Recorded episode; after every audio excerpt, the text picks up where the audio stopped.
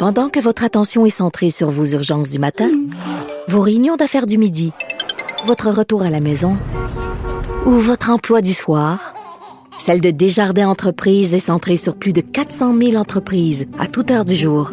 Grâce à notre connaissance des secteurs d'activité et à notre accompagnement spécialisé, nous aidons les entrepreneurs à relever chaque défi pour qu'ils puissent rester centrés sur ce qui compte, le développement de leur entreprise.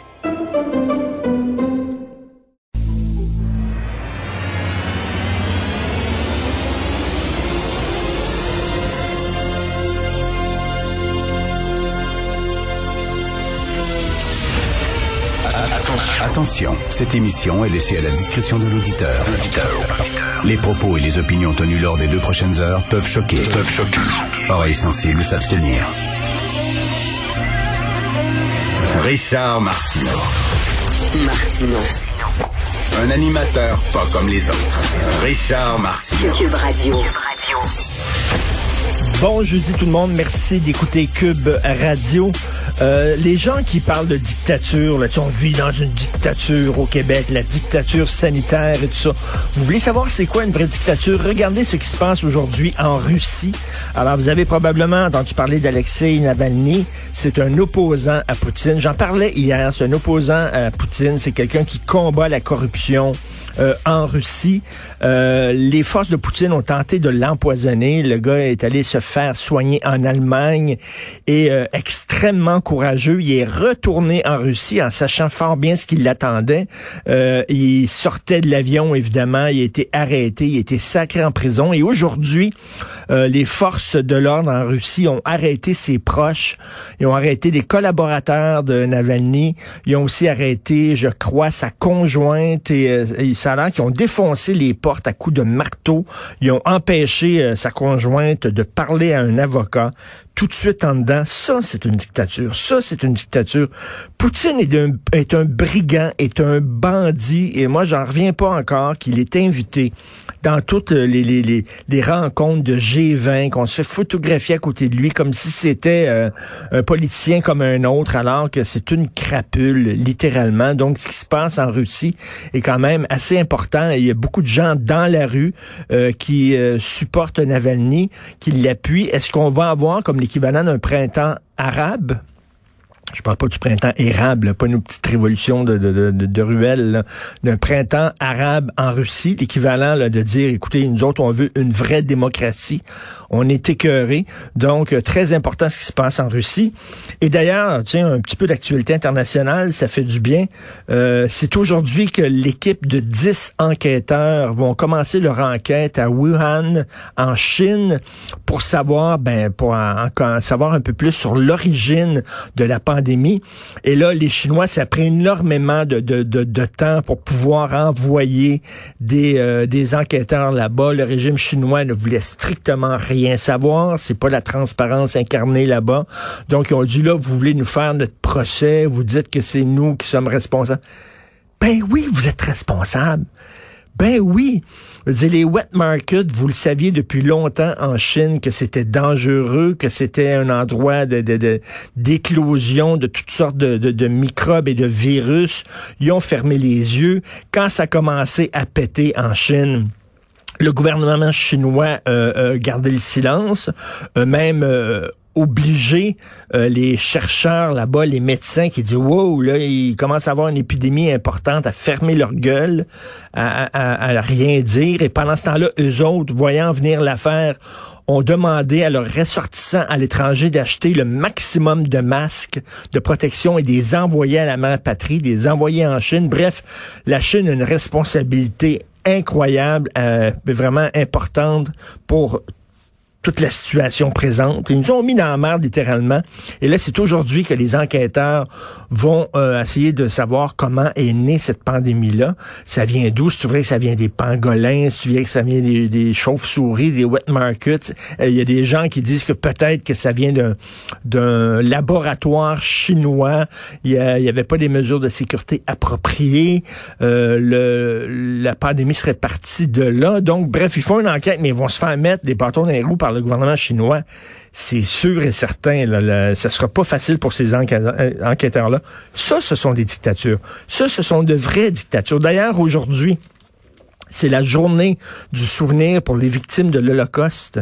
C'est aujourd'hui. Alors, 6 millions de morts, bien sûr. Euh, ce serait le fun que les Juifs assidiques tiennent en, profitent, tiennent en profitent pour, euh, je sais pas, s'informer un peu sur c'est quoi les nazis, c'est quoi le régime nazi. C'est pas des policiers qui donnaient des contraventions parce que les gens respectaient pas les consignes sanitaires. C'est pas ça, les nazis. Ce serait le fun que même les Juifs assidiques, hein, qui euh, traitent de nazis à peu près tout le monde, euh, ça, c'était complètement débile. Même des enfants qui criaient nazis après des policiers à Outremont, juste parce qu'on voulait les protéger.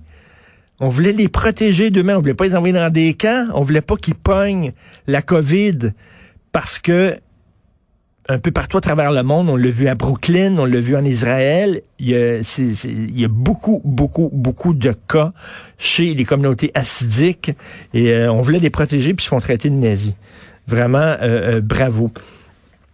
Parlant de manque de transparence, euh, vous avez vu ça que tous les médias se sont tenus les coudes et ont demandé au gouvernement de pouvoir entrer dans les, dans les hôpitaux pour savoir ce qui se passe exactement.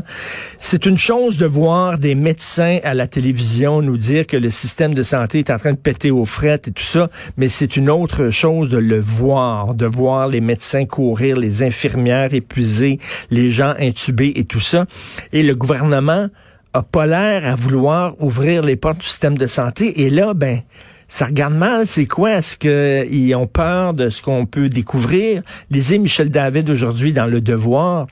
Euh, il dit, est-ce que c'est que le gouvernement a peur que les journalistes se rendent compte euh, que finalement euh, la pandémie est mal gérée, que la crise est mal gérée? Peut-être qu'en parlant des infirmières, des infirmiers là-bas, on va se rendre compte qu'il manque de personnel depuis longtemps, que ces gens-là ne sont pas écoutés, euh, qu'ils n'ont pas l'écoute de la part de nos autorités. C'est tout ça, on veut pas qu'on on veut pas qu'on sache exactement ce qu'il y en est. On dirait que c'est ça. Comment ça se fait qu'ils ne laissent pas euh, les médias entrer dans les CHSLD, entrer dans les hôpitaux pour filmer? C'est pas pour faire des codes d'écoute et du sensationnalisme, c'est pour qu'on sache exactement ce qui se passe et peut-être aussi sensibiliser les gens au sérieux de la situation. Euh, parlant du devoir aussi, euh, 900 abris peut-être plus ont reçu des amendes euh, pour non-respect du couvre-feu. Ça, c'est complètement délirant. Au moins neuf contraventions de 1550 dollars ont été données à des itinérants pour non-respect du couvre-feu. Et là, il y a un itinérant qui parle et dit, je me suis senti insulté de recevoir une contravention pour être dans la rue le soir. Si j'avais un toit, une maison où aller, j'irais avec plaisir, mais je vis dans la rue. Qu'est-ce que vous voulez que je fasse? Il manque de place dans les refuges. Euh, puis pour toutes sortes de raisons, il y a des sans-abri qui veulent pas aller dans les refuges.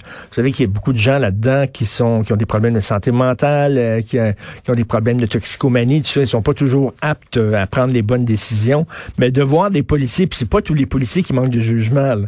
Je veux pas dire ça. moi, j'en vois souvent ici des policiers qui qui interviennent auprès de sans-abri, puis sont très très très polis là, dans, le parc Émilie Gamelin. Ils sont très patients. Ils leur parlent avec beaucoup de délicatesse. En tout cas, ce que j'ai vu. Mais il y en a, y en a qui manquent de jugement.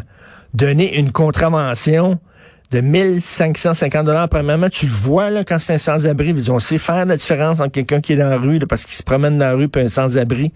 À moins d'être complètement aveugle, d'être nono, là. tu le sais, c'est un sans-abri. Comment tu veux, comment tu veux qu'il paye cette contravention, contravention là? Là, ils disent, il va falloir qu'il les contester euh, devant un tribunal. Ben oui, ben oui, les contester. En tout cas, c'est, mettons, un manque de jugement assez flagrant. Et c'est quand même un peu désolant que ça a pris finalement euh, le système de justice pour dire au gouvernement, ben là, écoutez, là, Pouvez-vous euh, faire une exemption pour les sans-abri, quand même pour le couvre-feu? Qu'est-ce que ça donne de leur donner des contraventions? C'est un peu n'importe quoi. Vous écoutez Martineau.